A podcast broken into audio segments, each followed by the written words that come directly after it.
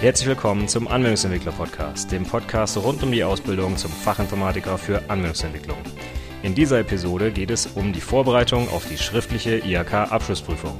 Viel Spaß!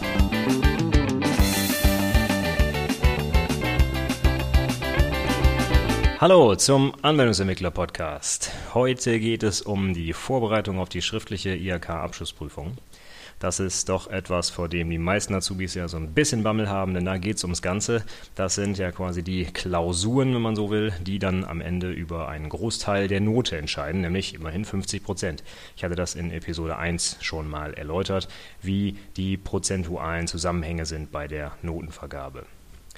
In der heutigen Episode würde ich ein paar Tipps geben wollen, wie man sich auf die schriftliche Abschlussprüfung am besten vorbereitet. Ich habe das mal so ein bisschen aufgeteilt. Einmal in den Bereich während der Ausbildung, dann die Inhalte der Abschlussprüfung, ein paar Tipps zum richtigen Üben und zum Abschluss noch ein paar konkrete Tipps für die Beantwortung einiger häufiger Prüfungsfragen. Und am Ende gebe ich dann noch ein paar Literaturempfehlungen für die konkrete Vorbereitung auf die Prüfung. Dann legen wir mal los mit dem Part während der Ausbildung. Grundsätzlich ist natürlich die Ausbildungszeit von drei Jahren die Zeit, in der ihr die Inhalte für die schriftliche Abschlussprüfung lernen solltet. Meistens kann man natürlich nicht alle Inhalte wirklich in der Praxis auch anwenden. Nicht alle Betriebe haben ja, die notwendigen Voraussetzungen, um wirklich alle Inhalte, die da abgefordert werden, zu vermitteln.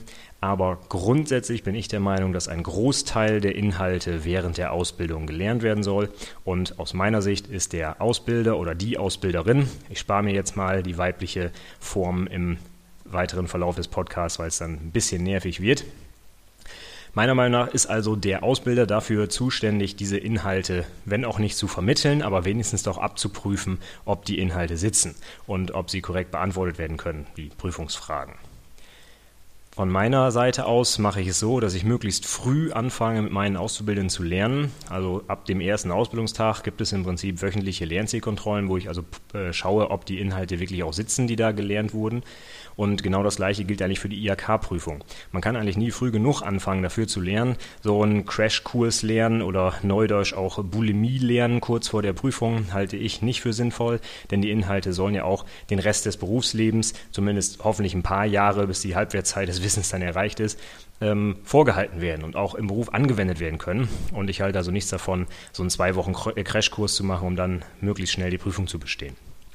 Deswegen mein Tipp, von Anfang an, ab dem ersten Ausbildungsjahr am besten Lernzielkontrollen durchführen und direkt mit alten IHK-Prüfungen auch üben, um auch gleich auf die Aufgabenstellung so ein bisschen eingehen zu können und zu verstehen, was die IHK eigentlich wo hören will und wie man die Fragen am besten beantwortet. Normalerweise sollte der Ausbilder ja mindestens mal selber die Prüfung gemacht haben und daher eigentlich ganz gut wissen, was für die Prüfung gefordert ist. Wenn das nicht der Fall ist, ist es aus meiner Sicht die Verpflichtung des Ausbilders, sich darüber zu informieren, denn er hat ja nun mal eben diese Rolle des Ausbilders und daher sollte er eigentlich alles das vermitteln können, was der Auszubildende braucht, um die Prüfung zu bestehen. Deswegen ist aus meiner Sicht der Ausbilder auch immer die zentrale Ansprechperson, wenn es Fragen gibt bei der Ausbildung. Ich finde es immer sehr, sehr interessant, dass ganz, ganz viele Prüflinge auch online, zum Beispiel in Foren und so weiter, Fragen stellen. Ich finde das auch super, dass es die Möglichkeit gibt. Frage mich dann aber immer so ein bisschen, warum erzählt euer Ausbilder euch das nicht? Denn die meisten Fragen sind teilweise wirklich trivial und sollten eigentlich innerhalb der ersten paar Wochen in der Ausbildung geklärt worden sein. Grundsätzlich ist es aber natürlich eine nette Sache, selbst wenn der Ausbilder die Sachen gut vermittelt, sich von anderen Leuten die Inhalte erklären zu lassen. Am besten natürlich irgendwie Kollegen oder andere Mit-Azubis, vielleicht am besten die aus den äh, Jahrgängen vor euch, die haben dann meistens das notwendige Wissen ja schon erarbeitet.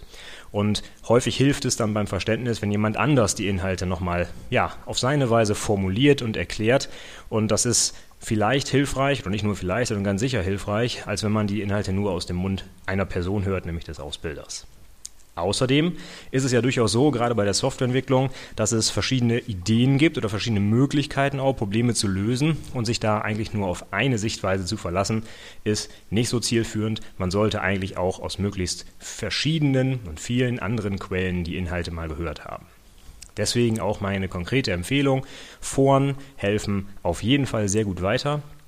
Ähm, ich kann da nur fachinformatiker.de empfehlen. Das ist sicherlich die größte Community für IT-Berufe und äh, da kriegt man normalerweise relativ schnell auch Antworten und auch sehr gute Antworten, weil auch Ausbilder und Prüfer wirklich auch in dem Forum aktiv sind und dort kann man sich wunderbar mit anderen Auszubildenden oder eben auch diesen Personen austauschen, die wirklich in der Materie tief drinstehen und die vielleicht auch mal so ein bisschen aus dem Nähkästchen plaudern. Ich persönlich kann euch natürlich gerne auch das Angebot machen, dass ihr mir selbst Fragen stellen könnt, die ich dann auch im Podcast hier beantworten kann. Es gibt ja bestimmt einige von euch, die nicht so gerne viel Text lesen, sondern das Ganze eher ja, über den Hörsinn aufnehmen möchten. Ich persönlich gehöre auch zu solchen Personen, deswegen mache ich den Podcast auch, weil ich selber auch sehr viele Podcasts höre und ich glaube, dass man darüber viel aufnehmen und viel lernen kann. Deswegen also mein Angebot an euch, wenn ihr Fragen habt rund um die Ausbildung zum Fachinformatiker für Anwendungsentwicklung, dann schickt mir gerne eine Mail, kontaktiert mich über die Website und dann habt ihr vielleicht in einer der nächsten Episoden die Möglichkeit, dass ich auf eure Fragen antworte. So, dann kommen wir nun mal zu den Inhalten der schriftlichen Abschlussprüfung. Die ist ja, wie in Episode 1 schon erläutert, aufgeteilt in drei Teile, ganzheitlich 1 und 2 und den Viso-Teil. Zu ganzheitlich 1 sage ich meinen Azubis eigentlich immer, da kann man fast in die letzten Jahre der Prüfung reinschauen und hat dann alles gesehen, was drankommt. Normalerweise ist das für Anwendungsentwickler relativ ja, wenig flexibel. Da kommt eigentlich fast immer dasselbe dran, nämlich irgendwie ein bisschen UML, ein bisschen Algorithmen, SQL, Datenmodellierung und Projektmanagement. Und das war es eigentlich auch schon. Dann sind die vier, fünf Aufgaben eigentlich auch schon gefüllt. Dennoch ist natürlich der Umfang relativ groß. Man sollte also trotzdem früh anfangen, das zu lernen. Aber im Vergleich zu zum Beispiel Systemintegratoren ist es eigentlich relativ selten so, dass mal wirklich neue Themen dran sind, die man zum Beispiel noch nie vorher gehört hat. Es ist eigentlich so, dass in der Anwendungsentwicklung seit 15 Jahren die gleichen Methoden gelehrt werden und offensichtlich auch in der Prüfung erwartet werden. Also dass da jetzt die Rieseninnovationen kommen. Es könnte irgendwann mal sein, wenn man in Richtung funktionale Programmierung denkt, dass das mal so ein bisschen schwenkt. Aktuell ist es aber klassischerweise Objektorientierung und ich denke, es wird noch ein paar Jährchen so bleiben. Ich bin niemand, der die Aufgaben für die Prüfungen gestaltet, aber ich bin mir relativ sicher, dass die Inhalte, die man jetzt so kennt und die ich gleich nochmal im Detail durchgehe, auch in den nächsten Jahren zumindest einen großen Teil der Prüfung ausmachen werden. Wenn wir die einzelnen Punkte mal durchgehen, haben wir zum Beispiel die UML, die Unified Modeling Language. Das ist der Klassiker heutzutage. Damit kann ich fast alles in meinem Software-System modellieren oder auch dokumentieren. Und häufig wird halt in der Abschlussprüfung eben genau die Modellierung erwartet. Da haben wir dann standardmäßig eigentlich fünf Diagrammtypen, die immer wieder drankommen. Zum Beispiel die Use-Case-Diagramme, die Anwendungsfalldiagramme. Dann haben wir die Klassendiagramme, die Aktivitätsdiagramme, die Sequenzdiagramme und gerne vernachlässigt, aber kommt hin und wieder mal dran, das Zustandsdiagramm. Auch ein sehr schöner Diagrammtyp der UML. Die Use Case Diagramme sind von der Syntax her relativ wenig komplex. Es gibt Akteure, es gibt Use Cases, es gibt das Include und das Extend und dann war es eigentlich auch schon alles dazu. Dennoch kommt in fast jeder Prüfung dieses Diagramm dran. Es gibt dann vielleicht nicht 25 Punkte für ein Diagramm, sondern vielleicht dann mal 10. Aber es sind aus meiner Sicht einfache Punkte, die man mit relativ wenig Aufwand holen kann. Man muss es aber korrekt beherrschen. Viele Prüflinge machen hier das, äh, den Unterschied zwischen Extend und Include nicht klar oder haben den nicht verstanden. Deswegen mein Tipp, guckt euch das im Detail an. Das führt ganz oft zu Punktabzug. Bei den Klassendiagrammen kann ich nur sagen, lernt die Syntax korrekt. Es gibt im Klassendiagramm verschiedenste Arten von Pfeilen zum Beispiel. Durchgezogene, gestrichelte, dann die Pfeilspitzen, offen, geschlossen, ausgefüllt oder nicht. Und alle diese Pfeile haben eine unterschiedliche Bedeutung. Und wenn es hart auf hart kommt, muss ich einen Punkt abziehen, wenn ich anstatt der Vererbung eine Implementierung gezeichnet habe. Ja? Auch wenn der Unterschied vielleicht nur ist, dass der Pfeil dann gestrichelt wird und nicht durchgezogen. Also achtet auf die Syntax, auch wenn es äh, relativ einfach zu zeichnen ist. Es kommt hier auf die Details an. Dann das Aktivitätsdiagramm zur Darstellung von Abläufen. Hin und wieder gesehen, ja, was kann ich dazu Spannendes sagen? Schaut euch die Swimlanes an, dass man also verschiedene Akteure im Prinzip in dem Aktivitätsdiagramm voneinander abgrenzen kann. Das habe ich häufig gesehen, dass sowas gefordert wird. Ansonsten die Syntax relativ einfach. Dennoch, wenn man es noch nie gemacht hat, wäre es in der Abschlussprüfung natürlich dann der falsche Zeitpunkt, es zu lernen. Also guckt es euch vorher an. Das Sequenzdiagramm wird auch gerne genommen, weniger zur Modellierung als mehr um einen bestehenden Ablauf zu dokumentieren. Aber trotzdem, auch hier kommt es natürlich auf die Syntax an. Was ist ein synchroner, ein asynchroner Aufruf? Wann äh, wird der Control Flow übergeben und zurückgegeben und so weiter? Also das auf jeden Fall im Detail anschauen. Und zuletzt das Zustandsdiagramm habe ich auch einige Aufgaben in den letzten Jahren gesehen und das ist mit das Diagramm, was die wenigsten Prüflinge konnten. Die haben dann stattdessen Aktivitätsdiagramme gezeichnet oder sich irgendwas ausgedacht und das Zustandsdiagramm ist sehr wohl spezifiziert in der UML und für viele Systeme, zum Beispiel im Embedded-Bereich, irgendwelche Hardware-Steuerungen und so weiter, sehr weit verbreitet. Deswegen muss man es auch beherrschen. Also schaut es euch an, das ist wichtig. Der nächste Bereich wäre die Datenbankmodellierung. Da kann ich natürlich nur sagen, SQL rauf und runter. Also wer SQL noch auf dem Beiblatt nachschauen muss, der hat einfach was falsch gemacht. Die SQL-Abfragen muss man so runterschreiben können. Da kann man schon fast davon ausgehen, dass SQL-Abfragen Teil der Prüfung sind. Die sind so weit verbreitet, das muss man drauf haben. Und zwar im Schlaf. Zur Datenbankmodellierung gibt es den Unterschied zwischen ER-Modell, also Entity Relationship Modell und Tabellenmodell. Das sind zwei Tabellen, äh, Entschuldigung, zwei Diagrammformen, die unterschiedlich sind. Das ist nicht dasselbe. Und da gibt es häufig Punktabzüge, weil das vermischt wird. Da sind dann zum Beispiel im ER-Modell auf einmal Fremdschlüsselbeziehungen abgebildet, die dort einfach nichts verloren haben. Ne? Das Entity Relationship Modell ist ein abstraktes Modell, wo noch gar nicht feststeht, dass ich es mit einem relationalen Tabellenmodell nachher umsetze. Deswegen gibt es dort keine Fremdschlüssel. Also auf solche Sachen bitte achten. Beide Diagramme haben ihre eigene Syntax und müssen natürlich auch entsprechend korrekt gezeichnet werden. Schaut euch also den Unterschied im Detail an. Dann kommen häufig Sachen dran zum Thema Algorithmen. Also irgendwelche Abläufe selber modellieren oder dokumentieren mit einem Struktogramm, Nassi Schneidermann oder auch in Pseudocode. Dazu habe ich später noch einen konkreten Tipp. Nehmt immer Pseudocode und nicht die Struktogramme. Aber da gibt es häufig Aufgaben, die halt wirklich 25 Punkte bringen, wo man einen Algorithmus abbilden muss. Ich denke aber, das sollte für die meisten Anwendungsentwickler kein Problem sein, und das machen wir ja tagtäglich. Aufgaben in Teilschritte runterbrechen und das Ganze dann mit Schleifen, if-Anweisungen, wie auch immer, darstellen. Also normalerweise leichte Punkte, wenn man die Aufgabenstellung vernünftig liest. Da kann nämlich hin und wieder durchaus mal ein kleines Schmankerl eingebaut sein. Anstatt von 0 fängt der Zähler dann bei 1 an und so weiter. Also im Detail in die Aufgabenstellung gucken. Da kommt es nämlich dann im Zweifel darauf an. Ja, das waren eigentlich schon meine Tipps zu ganzheitlich 1. Ganzheitlich 2, da sieht es ein bisschen anders aus. Da kann ja so ziemlich alles drankommen. Das ist ja der Teil, der für alle IT-Berufe identisch ist. Und deswegen kann es natürlich auch sein, dass die Anwendungsentwickler da mal ein bisschen strukturierte Verkabelung aufmalen müssen. Häufig wird allerdings dann sowas wie Englisch oder Rechnungswesen oder Projektmanagement abgefragt. Und das sollte eigentlich bei jedem IT-Beruf sitzen. Wenn man mal Pech hat und in der Prüfung kommen mal sehr, sage ich mal, systemintegrationslastige Aufgaben dran, okay, dann kann man immer noch versuchen, was zu streichen, aber die Kernthemen, das ist eigentlich so der, der klassische Bereich Englisch, Rechnungswesen und so weiter, da sollte man sich keine großen äh, sollte man keine großen Probleme haben, aber man darf es auch nicht vernachlässigen, denn das ist nun mal eine Kernqualifikation auch für die Anwendungsentwickler. Und ein häufiges Problem ist, dass die Anwendungsentwickler halt sagen, ja Mensch, ich kann doch super programmieren, ich gucke mir den anderen Kram nicht an. Und das ist fatal, denn das zählt wirklich einen großen Teil der Punkte der Abschlussprüfung. Was ich festgestellt habe in ganzheitlich 2, aber auch teils in ganzheitlich 1, es werden auch in letzter Zeit gerne so Hype-Themen benutzt, ähm, um die Prüflinge, ja, ich will jetzt nicht sagen absichtlich so in die Irre zu führen, aber viele haben dann so nach der Prüfung, gerade ich glaube, es war vor zwei, drei Jahren, wo es um das Thema Cloud Computing ging, da haben viele Prüflinge so gesagt, oh mein Gott, es kam Cloud Computing dran, das ist ja das Neueste vom Neuen und wie soll ich das überhaupt beantworten können? Das gibt es ja eher seit einem Jahr und so weiter. Aber wenn man mal im Detail in die Aufgabenstellung schaut, dann stellt sich raus, dass zum Thema Cloud Computing dann eine relativ simple Aufgabe für äh, aus dem Bereich Rechnungswesen drankam, wie zum Beispiel eine On-Premise-Lösung und äh, eine Cloud-Lösung miteinander vergleichen, was günstiger ist. Ja? Also nicht sofort durch solche Hype-Themen, sag ich mal, ablenken lassen, sondern erstmal die Aufgaben lesen und gucken, was man wirklich eigentlich tun muss. Und meistens verstecken sich hinter diesen modernen Themen doch recht klassische Ansätze, wie zum Beispiel eine Kostenkalkulation.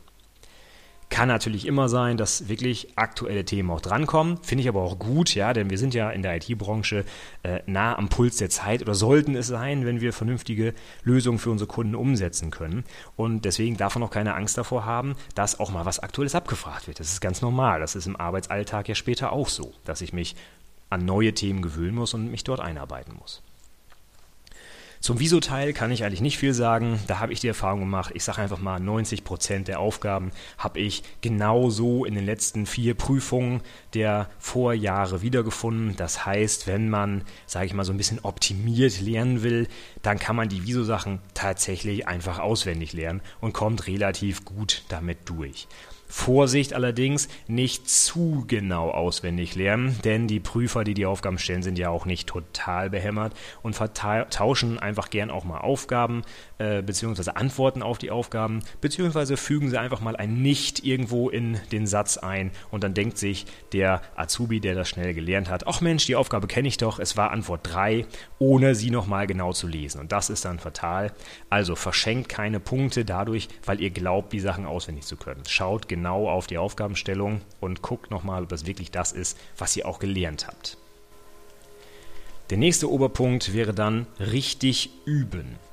Ich sage immer meinen Azubis, wenn sie die IHK-Prüfungen durchgehen und damit sich vorbereiten für die Abschlussprüfung, dass sie von Anfang an am besten unter Zeitdruck üben sollten. Also sich einen Wecker aufstellen, 90 Minuten bzw. 60 für den Visoteil und versuchen wirklich in dieser Zeit die Aufgaben zu beantworten. Denn wenn man sich auf die Aufgaben richtig einlässt und zum Beispiel so einen Algorithmus versucht, perfekt runter zu programmieren und hier noch was zu optimieren und da noch eine Methode auszulagern, dann sind sehr, sehr schnell die zur Verfügung stehenden Minuten aufgebraucht. Und das muss man üben, dass man von Anfang an die Aufgaben so prägnant und kurz wie möglich beantwortet und die Zeit einhält. Das ist eigentlich eine ganz, ganz wichtige Sache. Viele Prüflinge haben ganz, ganz tolle Antworten geschrieben, sind dann mit der Zeit nicht hingekommen und haben eine ganze Aufgabe weggelassen und bumm, sind wir schon bei einer 3 als Ergebnis. Also von Anfang an mit Zeitdruck trainieren. Das ist die beste Möglichkeit, um sich auf den Stress der Abschlussprüfung vorzubereiten. Des Weiteren würde ich von Anfang an schnell entscheiden, in der konkreten Prüfung jetzt, welche Aufgabe gestrichen werden soll. Ich würde von Anfang an die Aufgaben einmal durchgucken, überfliegen, gucken, was ist dran. Ah, hier ist UML, da ist Datenbank und hier kommt Projektmanagement. Hm. Und dann entscheide ich mich sofort, das Thema kenne ich nicht, streichen, weiter geht's. Denn wenn man mit der ersten Aufgabe anfängt und dann erstmal so ein paar kleine Mini-Aufgaben mit zwei, drei Punkten macht und dann feststellt, oh mein Gott, äh, ich kann jetzt doch nicht weiter, weil hier jetzt auf einmal noch ein Use-Case-Diagramm kommt und ich habe das noch nie gemacht, dann ist wertvolle Zeit verschwendet. Also von Anfang an nehmt euch wirklich, ich sag mal, zwei, drei Minuten und lest euch die Aufgaben durch und entscheidet dann sinnvoll, welche Aufgabe ihr streichen wollt. Eine Entscheidung unter Zeitdruck ist nie gut, deswegen einmal kurz durchatmen. Ich weiß, das ist schwierig, gerade zu Beginn so einer wichtigen Prüfung, aber die Entscheidung, was ihr streicht, kann wirklich über eure Note entscheiden. Des Weiteren, ich hatte es gerade schon gesagt, schwafelt nicht rum beim Beantworten. Antwortet prägnant und kurz. Die Prüfer wollen hier nicht seitenweise Text lesen und sich dann die möglichen Antworten daraus zusammen äh, addieren und irgendwo noch Punkte suchen. Wir wollen in der Informatik schnell und auf den Punkt die Antwort haben. Also, nicht zu viel rumschwafeln, das geht natürlich auch von eurer Zeit ab, sondern macht es kurz und knapp. Dann zu den Diagrammen. Wenn ihr welche Form auch immer, zeichnet ein Diagramm, seien es OER-Modelle, UML-Diagramme, was auch immer. Achtet auf die Syntax, malt das Zeug korrekt und nicht einfach wild irgendwelche Kästchen und ach, ist nicht so schlimm, wenn der Strich äh, falsch ist oder nicht. Ich meine nicht damit, dass ihr mit dem Geodreieck da sitzen sollt und perfekte Diagramme zeichnen sollt, aber ich hatte es eben schon erwähnt, mit den Pfeilspitzen zum Beispiel im Klassendiagramm, es ist nun mal was anderes, wenn ich den Pfeil zumache oder auflasse. Und das ist im Zweifel als Punkt abzuziehen von der Bewertung. Also achte darauf, dass die Dinger vernünftig aussehen und dass ein Prüfer auch erkennen kann, was ihr da meint. Wichtig ist, dass gerade auch wenn ihr euch auf die Prüfung vorbereitet, ihr nicht einfach sagt, ähm, ach, ich gehe die Aufgabe mal durch, ich weiß, wie es aussehen soll, zack, zack, zack, hingekritzelt. denn das ist dann nicht aussagekräftig für den Zeitverbrauch. Wenn ihr beim Üben ständig immer nur fünf Minuten für so ein Diagramm braucht und dann in der Prüfung da sitzt und es schön machen wollt und auf einmal 20 braucht, dann kommt ihr mit eurer Zeitplanung nicht hin. Also übt die Prüfung von Anfang an so, als würdet ihr wirklich im Prüfungssaal sitzen. Und als letzten Tipp zum Üben, vergesst den Wirtschaftsteil nicht. Ich habe so viele tolle Anwendungsentwickler gesehen, die den Wirtschaftsteil einfach komplett, ich weiß nicht, vergessen kann ich nicht sagen, aber ignoriert haben teilweise. Vielleicht wollten sie es auch einfach nicht lernen, aber es ist nun mal zentraler Bestandteil. Die Fachinformatiker sind Wirtschaftsberufe und ein großer Teil der Prüfung ist Wirtschaft. Ganz konkret im Viso-Teil natürlich, aber auch in ganzheitlich 2 kommt so oft irgendwas mit Rechnungen dran und meine Mängelrüge schreiben oder irgendwelche Geschäftsbriefe formulieren und so weiter. Das ist einfach Alltag und gehört dazu und das sollte man auf keinen Fall aus den Augen lassen, denn das macht euch die Note kaputt. Ich kann es aus eigener Erfahrung sagen, an ganz vielen Beispielen. So, dann schließen wir die Episode heute ab mit ein paar ganz konkreten Tipps für die Abschlussprüfung. Meinen Azubis sage ich immer, wenn ihr Textaufgaben seht, und damit meine ich so diese üblichen BWL-Wirtschaft-Aufgaben, Projektmanagement und so weiter, wo es ganz, ganz viele kleine Aufgaben mit jeweils zwei, drei Punkten gibt, die würde ich persönlich sofort streichen. Denn die dauern sehr, sehr lange zu beantworten. Ich muss ganz viel Text schreiben. Meistens hat man ein Problem, genau das aufzuschreiben, was erwartet wird, weil so häufig sowas vorkommt wie nennen Sie fünf Aufgaben eines Projektleiters oder sowas. Das kann man schnell runterrasseln, wenn man es weiß. Wenn nicht, ist es ganz oft so, dass die Prüflinge anfangen zu schwafeln. Das kostet Zeit. Dann ist es nicht eindeutig, was vielleicht gemeint ist. Es gibt Punktabzug und man kriegt einfach nicht die volle Punktzahl. Demgegenüber stehen halt Aufgaben wie ein ER-Modell, das kann ich runterzeichnen, dann ist das korrekt oder auch nicht.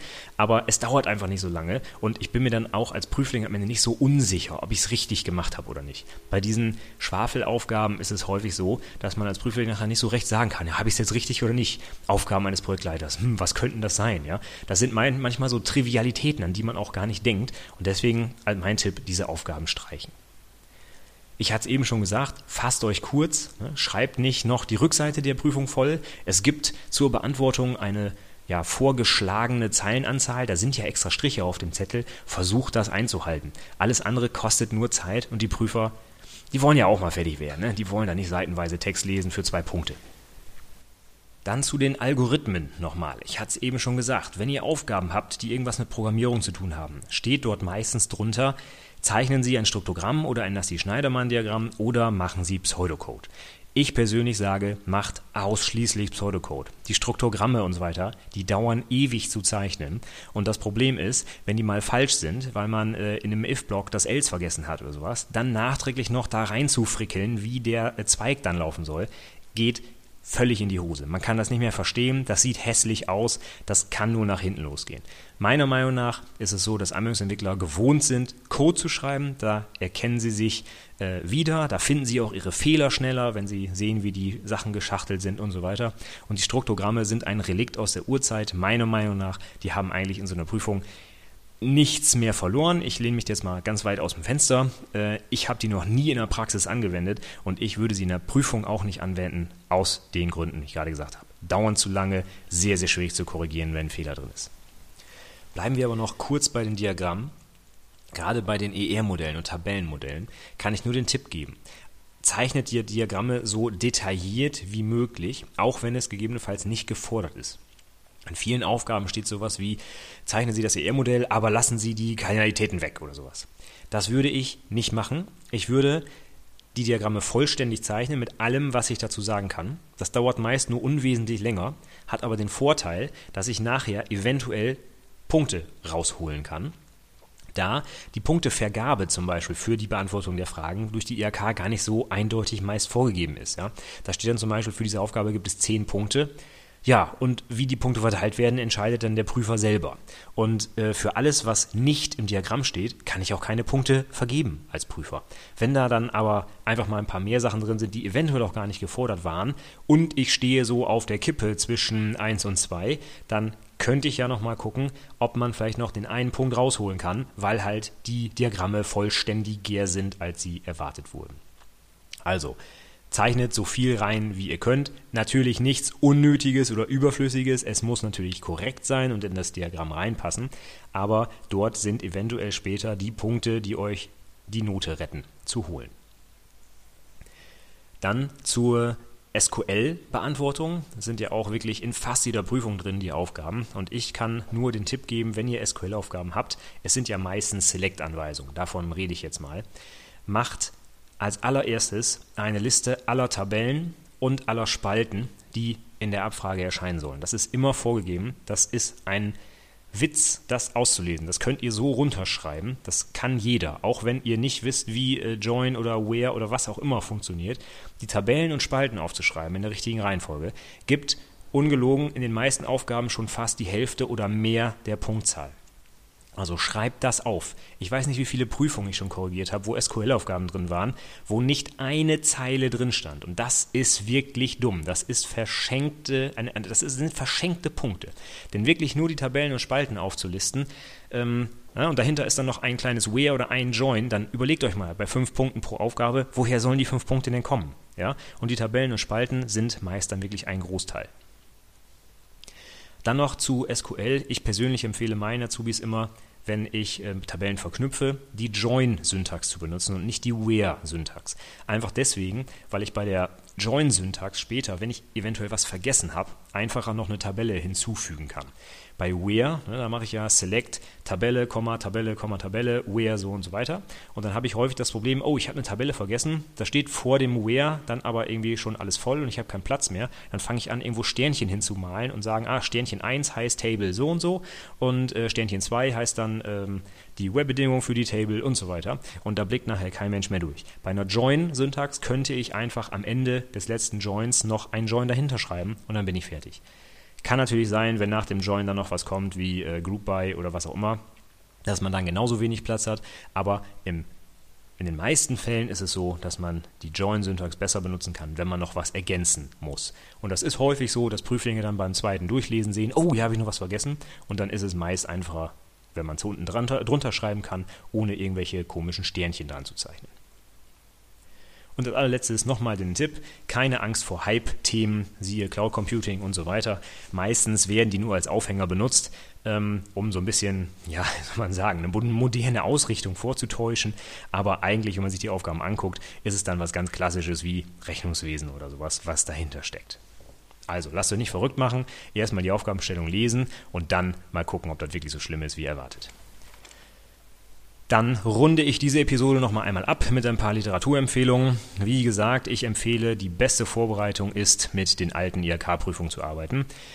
Ich hatte es schon, glaube ich, in der ersten Episode gesagt, es sollte keinem Ausbildungsunternehmen ähm, zu teuer sein, die alten Abschlussprüfungen zu kaufen. Die kosten 12 Euro pro Stück. Ich glaube, das kann so ein ausbildendes Unternehmen wohl verkraften.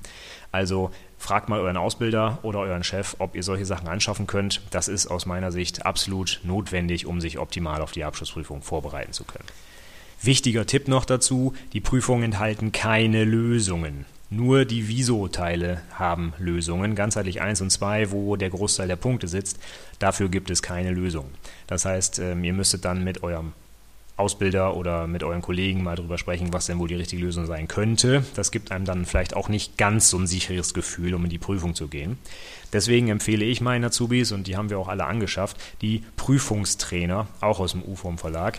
Die enthalten an die Prüfung angelehnte Aufgaben im gleichen Umfang, vergeben auch Punkte und so weiter, haben aber den Vorteil, dass es ein separates Buch dazu gibt, in dem alle Lösungen drinstehen und nicht nur die Lösung, das wäre richtig gewesen, sondern auch erklärt, warum das richtig ist. Und da sind auch nochmal Tipps drin, wie die IHK das gerne hätte und worauf man achten sollte bei der Formulierung und wo man Schwerpunkte setzen sollte und so weiter. Das ist eine ganz tolle Sache, finde ich, und die gibt es auch für alle Ausbildungsberufe und haben mir persönlich geholfen und auch meinen Auszubildenden schon seit einigen Jahren. Beides zusammen kann man auch in so einem tollen Plus-Paket kaufen beim U-Form Verlag. Da ist dann die letzte Prüfung drin und so ein Trainer und noch so eine Liste der besten Tipps oder sowas. Ähm, grundsätzlich muss man sagen, die Literatur vom U-Form Verlag ist sehr gut. Ist ja auch klar, die stellen ja auch die offiziellen Prüfungen. Also damit kann man sich sehr gut vorbereiten. Dann als konkrete Bücher empfehle ich eigentlich immer nur zwei zu, äh, für meine Auszubildenden, und zwar einmal das IT-Handbuch ich sage einfach mal so, das offizielle Handbuch für die Abschlussprüfung. Bis vor ein paar Jahren durfte man das ja noch mitnehmen in die Abschlussprüfung als Nachschlagewerk. Also einfach mal so gesagt, alles, was da drin steht, ist prüfungsrelevant und was da nicht drin steht, könnte eigentlich auch gar nicht in der Prüfung vorkommen. Gebe ich natürlich keine Gewähr für, das ist klar, aber da steht normalerweise alles drin, was man können muss. Allerdings relativ kurz und knapp, also so eine schöne Prosa zum Lesen ist das nicht. Das ist eher ein Tabellenbuch, es wird auch gerne so genannt. Das kann man mal überfliegen, aber zum Lernen ist das eigentlich nicht geeignet. Dafür empfehle ich immer das Handbuch für Fachinformatiker aus dem Galileo Verlag. Das hat über 1000 Seiten und da ist wirklich sehr, sehr, sehr viel drin und auch sehr gut erklärt vor allem. Das kann man wirklich gut lesen und das werden meine Auszubildenden eigentlich auch schon ab dem ersten Lehrjahr auf den Nachttisch gelegt bekommen. Denn das ist eigentlich aus meiner Sicht so das Standardwerk, was man gelesen haben muss. Da sind alle Themen drin und auch wirklich gut verständlich erklärt, um sich auf die Abschlussprüfung vorzubereiten. So, das war's für die heutige Episode. Ich hoffe, ihr konntet ein bisschen was mitnehmen und habt nicht mehr ganz so viel Angst vor der Abschlussprüfung. Solltet ihr sowieso nicht haben als vernünftiger Anwendungsentwickler. Aber vielleicht war ja was für euch dabei. Vielleicht war noch der ein oder andere Tipp dabei, der euch bei der Vorbereitung hilft. Wenn ihr Fragen habt oder Anregungen zu dieser Episode oder zum Podcast insgesamt, dann kontaktiert mich gerne über die Website oder schickt mir eine Mail an mail@anwendungsentwicklerpodcast.de. Ich sage vielen Dank fürs Zuhören. Wenn es euch gefallen hat, empfehlt mich weiter oder gebt mir ein Review. Wenn nicht, gebt mir bitte Feedback. Ansonsten bis zum nächsten Mal. Tschüss.